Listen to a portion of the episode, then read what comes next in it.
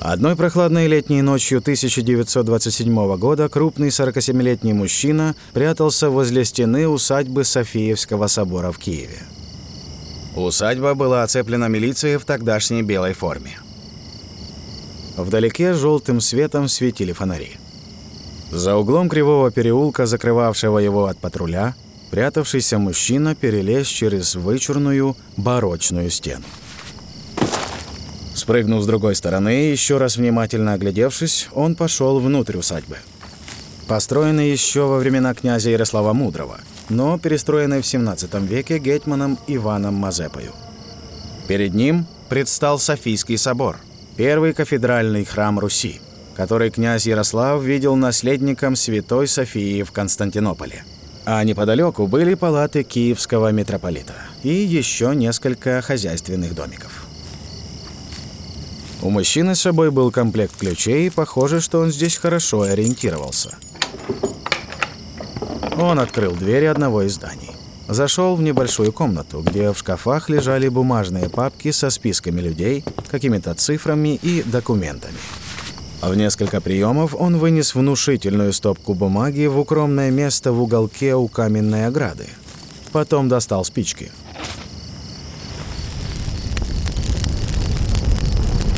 Когда пламя надежно заполыхало, мужчина осторожно убежал туда же, где перелазил стену. Мы не знаем, когда огонь привлек внимание охраны, и что из документов не успело сгореть. Однако дело было сделано. Оглядевшись сверху, мужчина спрыгнул в переулок и исчез в темноте. Ему было недалеко домой. На улицу Большая Житомирская, номер 18. Всего пара минут ходу.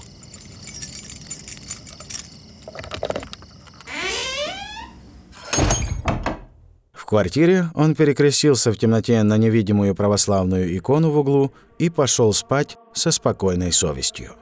Он завершил свои отношения с церковью, потому что до конца всей его дальнейшей жизни Украинская православная церковь прекращала свое существование. Теперь он снова должен был стать атеистом. Подробнее Кирилл Галушка. В этой полукриминальной истории главный персонаж – мой прадед Михаил Казаченко. Он пришел к церкви, будучи сознательным атеистом. Но жизнь заставила его искать Бога. То ли в себе, то ли в Священном Писании, то ли в кругу таких же, как он сам. Так, будучи светским человеком, он стал деловодом Церковного совета Украинской автокефальной церкви. Чем же, собственно, занимался мой прадед около Софии Киевской – он пытался уничтожить списки верующих и жертводателей Украинской автокефальной православной церкви. Против этой церкви уже вели уголовные дела, священников расстреливали, и прадеду хотелось спасти хоть кого-нибудь. Уничтожив списки тех, кто поддерживал эту церковь, он мог сохранить жизни очень многих людей.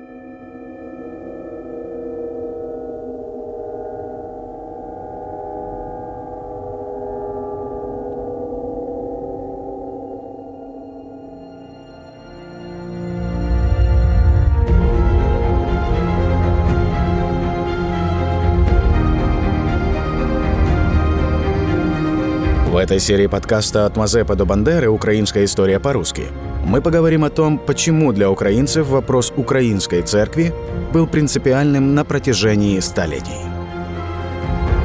И почему в 2019 году Томас на автокефалию Православной Церкви Украины подытожил столетия противоречивой церковной истории.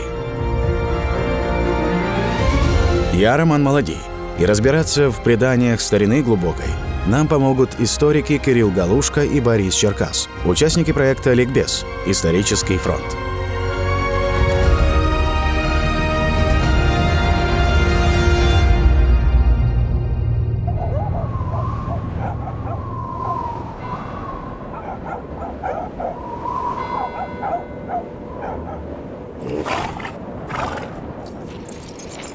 Зимой 1299 года митрополит Киевский и всея Руси Максим покидал древнюю митрополичью кафедру, основанную еще при Владимире Крестителе.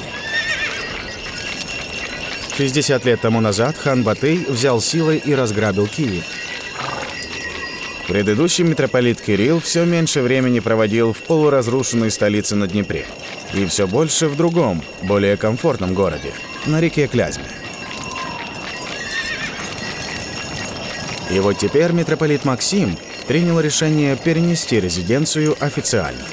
Его сопровождал отряд монгольских воинов, которые вели его далеко на север, во Владимир на Клязьме, центр Великого княжества Владимирского.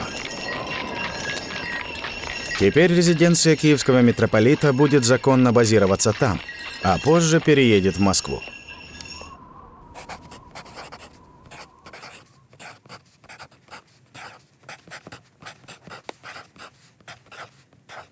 Впоследствии московские летописи напишут, что митрополит Максим покинул Киев из-за татарских притеснений. Однако напишут они это потом, когда московское государство освободится от татарской власти и унаследует ее владение. Тогда же, на рубеже 13 и 14 веков, и Киев, и Москва одинаково подчинялись власти Золотой Орды, то есть Улуса Джучи, бывшей Монгольской империи говорит историк Кирилл Галушка. Возникает вопрос, а почему митрополит должен был бежать от э, татарских притеснений просто в другую часть ордынских владений, где контроль Орды был еще жестче? Ведь православный владыка всего пространства бывшей империи Рюриковичей был фигурой весьма заметной и вряд ли мог уйти во Владимире на нелегальное положение. И что еще странно, ведь монголы очень внимательно пеклись о благополучии служителей культов покоренных народов и весьма лояльно относились к православной иерархии. Ислам примут в Орде лишь через четверть века. Основой их веротерпимости было желание использовать местных жрецов для освящения власти ханов. И эта модель будет унаследована.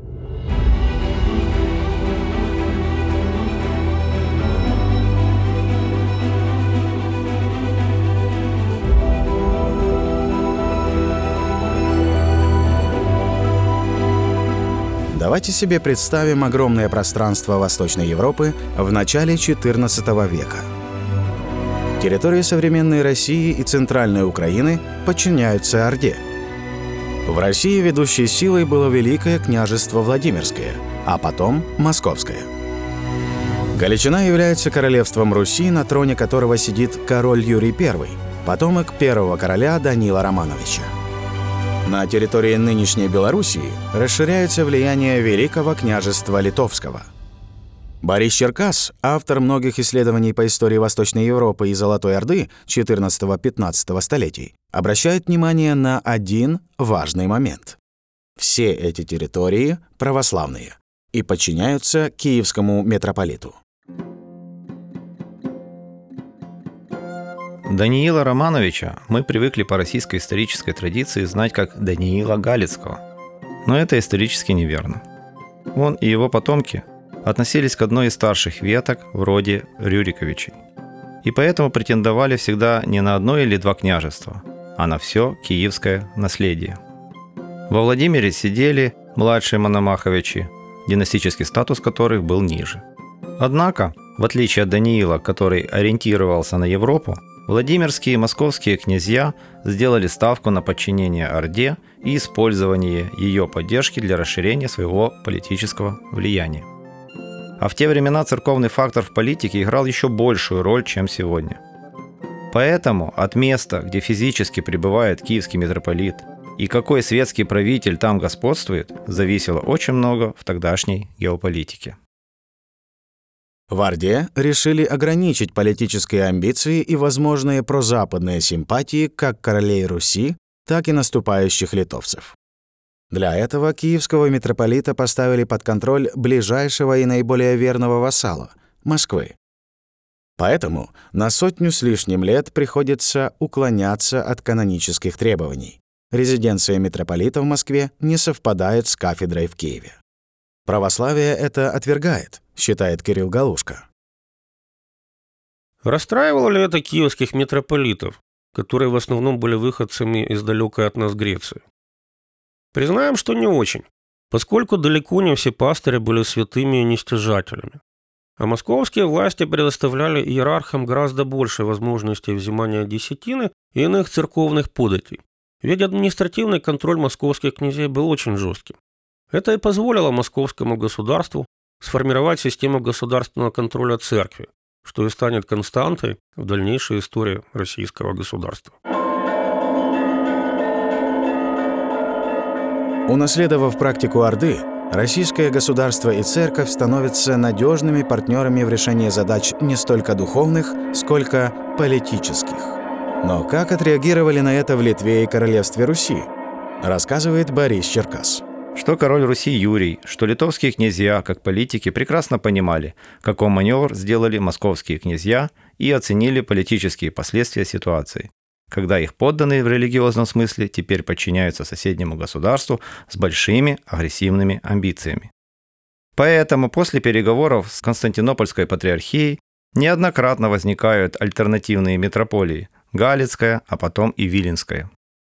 Именно появление Галицкой метрополии станет прецедентом появления так теперь хорошо известных названий «Россия Малая» и «Россия Великая». Но что было тогда вообще Россией? То же ли это самое, что теперь? Рассказывает Борис Черкас. Нужно понимать, что Русь для греков всегда была Россией с IX века, поскольку в греческом языке особенности фонетики так передавали слово «Русь». Но понятно, что для XIII века к территории современной России это не относилось. Русская земля и, соответственно, Россия – это были околицы Киева. Так что Киев был Россией задолго до современной России, оставаясь при этом Русью и матерью городов русских. Но теперь у Константинополя возникла проблема. Как отличать епархии на территории современной России от епархий в современной Западной Украине? И греки идут по привычной исторической схеме времен античности. Материковая Греция – это микро, малая Греция, а ее многочисленные колонии владения – это Мегала, Великая Греция. Эти нюансы жили в церковной переписке, но потом заживут новой жизнью уже столетия спустя.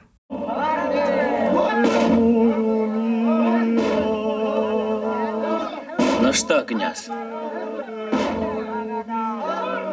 Не жалко собора, а? Полтора десятка человек, вооружившись тяжелым тараном, методично выламывают обитые железом церковные двери. Татары и их русские союзники штурмуют православный собор, последнюю твердыню города Владимира. Ворвавшись внутрь, они жестоко издеваются над горожанами, нашедшими там прибежище. Это фрагмент фильма режиссера Андрея Тарковского 1966 года «Андрей Рублев». Кирилл Галушка, мягко говоря, не уверен, что кино можно считать историческим документом, но все-таки считает, что в этой сценке традиционное российское восприятие эпохи ордынской зависимости. Феодалы и князья, борясь за милость хана, разоряют Русь. Единственным духовным спасением остается церковь. Но это весьма неполная правда. Символическое разорение церкви не было просто услугой татарским сюзеренам. Это было просто прагматическое отношение к церкви как инструменту государственной политики. Впоследствии такое же отношение сохранялось у русских царей, российских императоров, советских лидеров и сохраняется у нынешнего российского руководства. Через полстолетия после описанных в фильме событий в некогда единой православной церкви назреет новый раскол – и связан он будет с событиями, разворачивающимися на другом краю континента.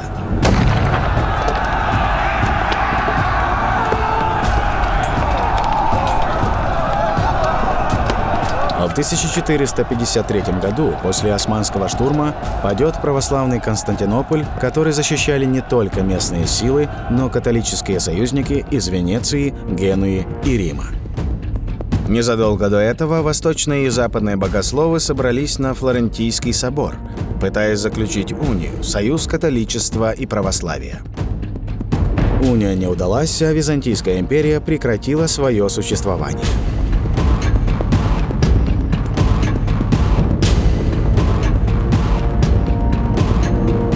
После падения Царьграда в Москве понимают, что Московское Великое княжество осталось наиболее влиятельным православным государством.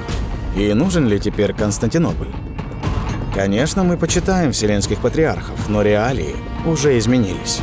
Стоило повысить ставки и указать грекам их новое место. Рассказывает Борис Черкас.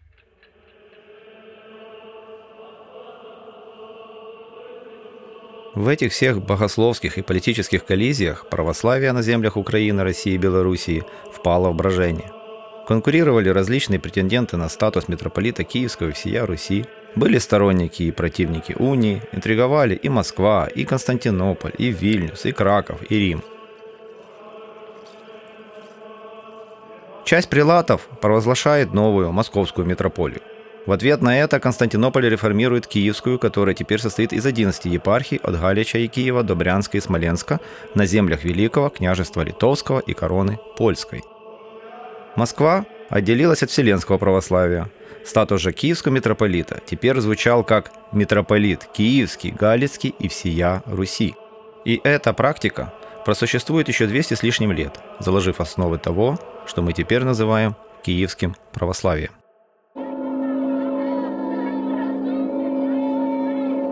Важно, что в 15 веке православие на этой территории уже не было государственной религией.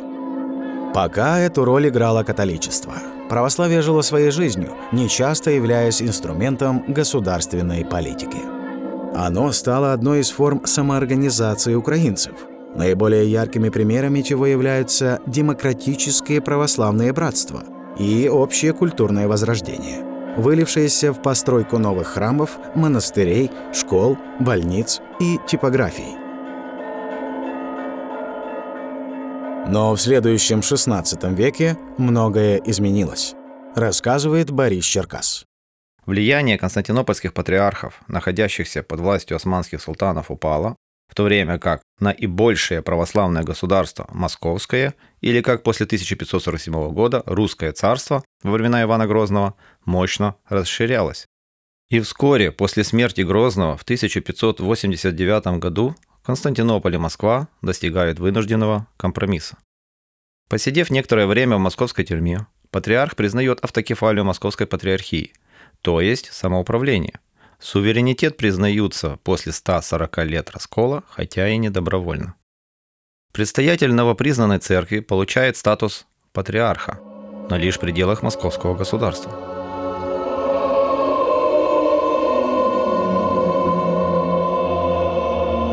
При этом сама литургическая практика и обрядность за время раскола в Москве уже очень сильно отличались от остальных православных. В церковных книгах возникло много ошибок, Молитвы в разных местах читались по-разному.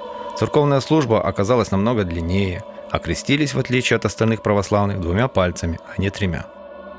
Однако, в Москве считали именно свое видение обрядности истинно верным, в отличие от других более древних и канонических, то есть признанных традиций церквей.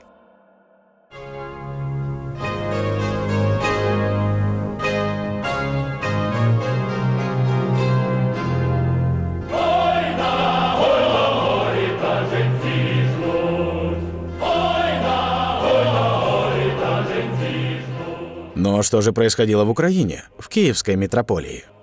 Упадок влияния Константинополя отразился и в Украине. В 1569 году украинские земли вошли в состав Речи Посполитой.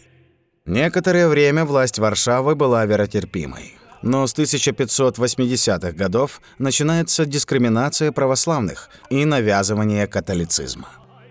Признание автокефалии Москвы не вызывало у украинских иерархов желания к ней присоединиться, поскольку это были разные версии православия.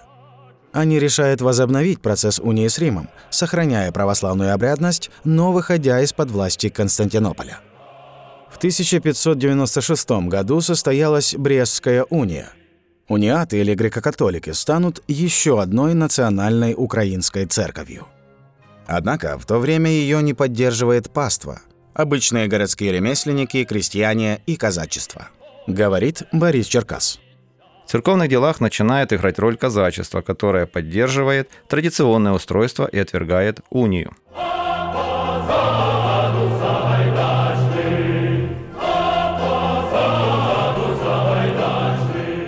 Гетьман Петр Сагайдачный в 1620 году при помощи Иерусалимского патриарха восстанавливает православную иерархию. В 1634 году Варшава ее признает.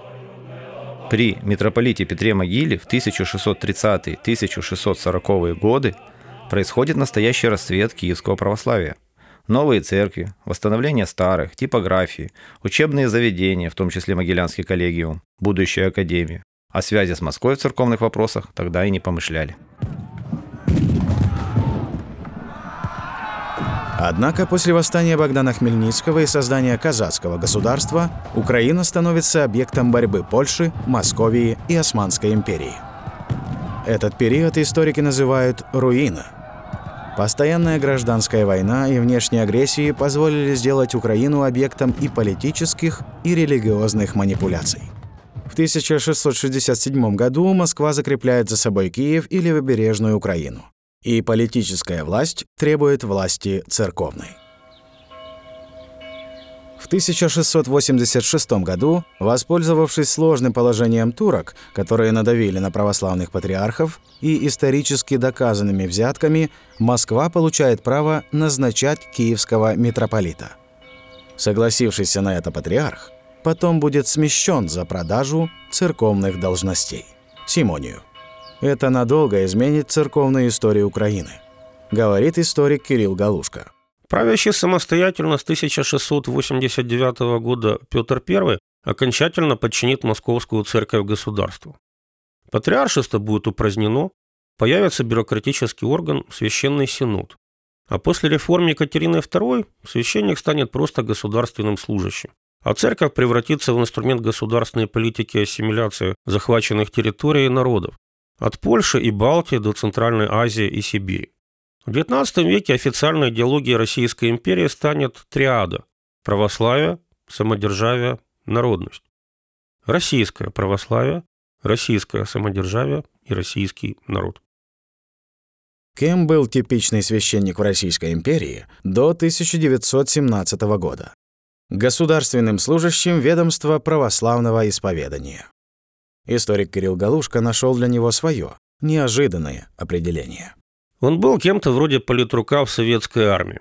Только политрук не махал кадилом и не пел псалмов. Православный священник должен был вести идеологическую работу.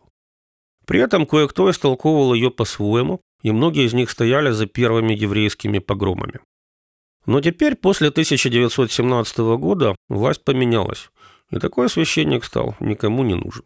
Большевистская революция 1917 года отменила государственную религию.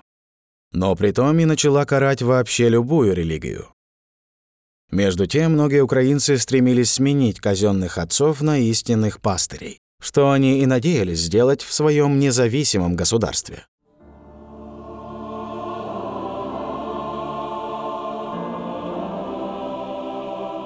Таким новым искренним пастырям – относился священник Василь Лепкивский, встретивший революцию, будучи уже старше 60 лет. В свое время он занимался организацией церковных общин, открытием школ, в частности для девочек, и выступал против государственного контроля над церковью. Он выступал за возврат к ценностям раннего христианства его борьбы против любого деспотизма. Уже десяток лет Лепкивский официально находился под полицейским надзором. 22 мая 1919 года Липкивский отслужил первую литургию на украинском языке в военно-николаевском соборе на Киевском-Печерске. Как писали наблюдатели, на всеночной службе Божьей собралось такое количество народа, что не только в соборе, но и вокруг было тесно. Весь народ плакал, слыша апостол, Евангелие, псалмы на родном языке. Все чувствовали, что это впервые после веков неволи молятся на воле невольничьи дети, как предвещал Шевченко.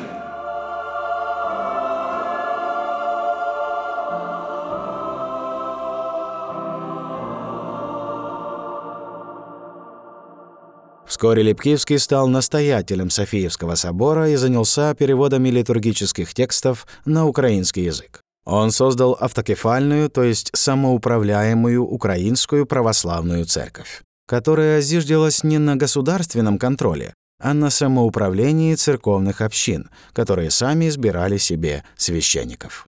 Ее предстоятелем Лепкивский не был кем-то назначен, он был избран, говорит Кирилл Галушка. Теперь мы можем вернуться к сжиганию списка верующих и жертводателей этой церкви моим прадедом. Что привело его тогда в украинскую церковь? Он был бунтарем против российской власти и царского самодержавия. Он хотел свободы и народоправия. Но коммунистическая революция не дала ему ни того, ни другого. Украина не стала независимой, а демократией и не пахла.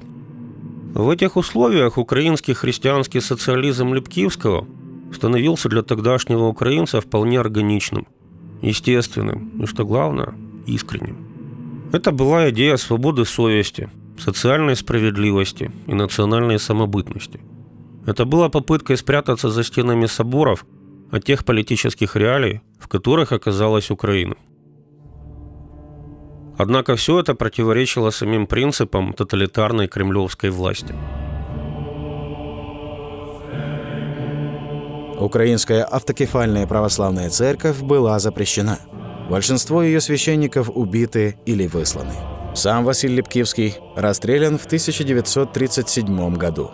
Также расстрелян его сын, а другие дети высланы. Все имущество церкви или отобрано в пользу государства, или передано контролируемой властями Русской Православной Церкви. Автокефальная церковь уцелеет только вне пределов Советского Союза. Через десяток лет по похожему сценарию будет надолго загнана в подполье и украинская греко-католическая церковь.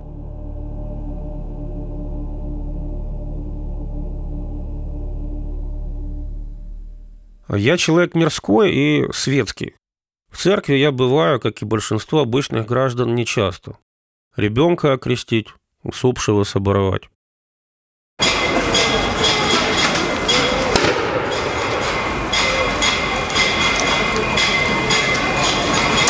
Феврале 2014 года Кирилл Галушка и его студенты были на Майдане. Тогда уже силовики Виктора Януковича начали стрелять по протестующим.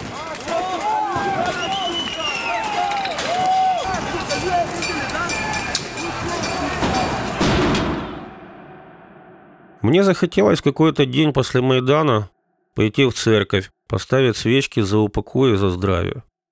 И мне вспомнился мой прадед сто лет тому назад. Я начал его понимать. Я не очень верующий, но ветры истории нас сдувают, и хочется на что-то опереться. А Киевская церковь со времен Владимира Крестителя – одна из опор украинства.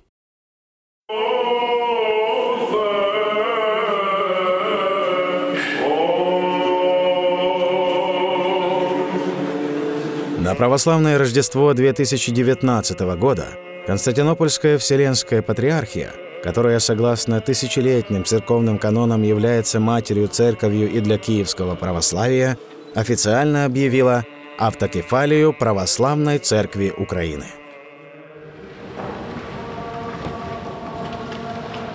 Ей потребовалось для этого сотни лет. Но, как говорится в давней пословице, «Господни мельницы мелют медленно, но верно». Украинские православные получили Томас – указ предстоятеля православной церкви по некому фундаментальному вопросу. И этот указ весьма фундаментальный. Этим патриаршим и синодальным Томасом мы признаем и провозглашаем установленную в пределах территории Украины автокефальную церковь нашей духовной дочерью и призываем все мировые православные церкви признать ее как сестру и упоминать под именем Православная Церковь Украины, как таковую, которая имеет своей кафедрой исторический город Киев.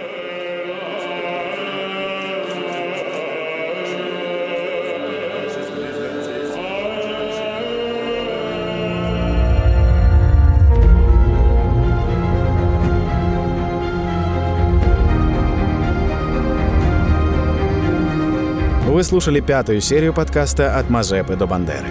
Украинская история по-русски». Я актер Роман Молодий.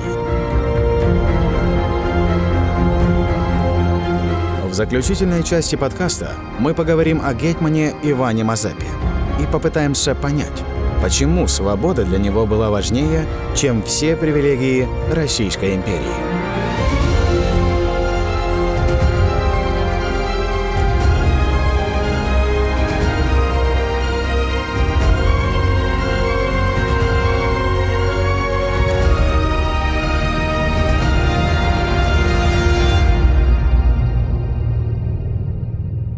Подкаст создан при содействии Фонда поддержки креативного контента.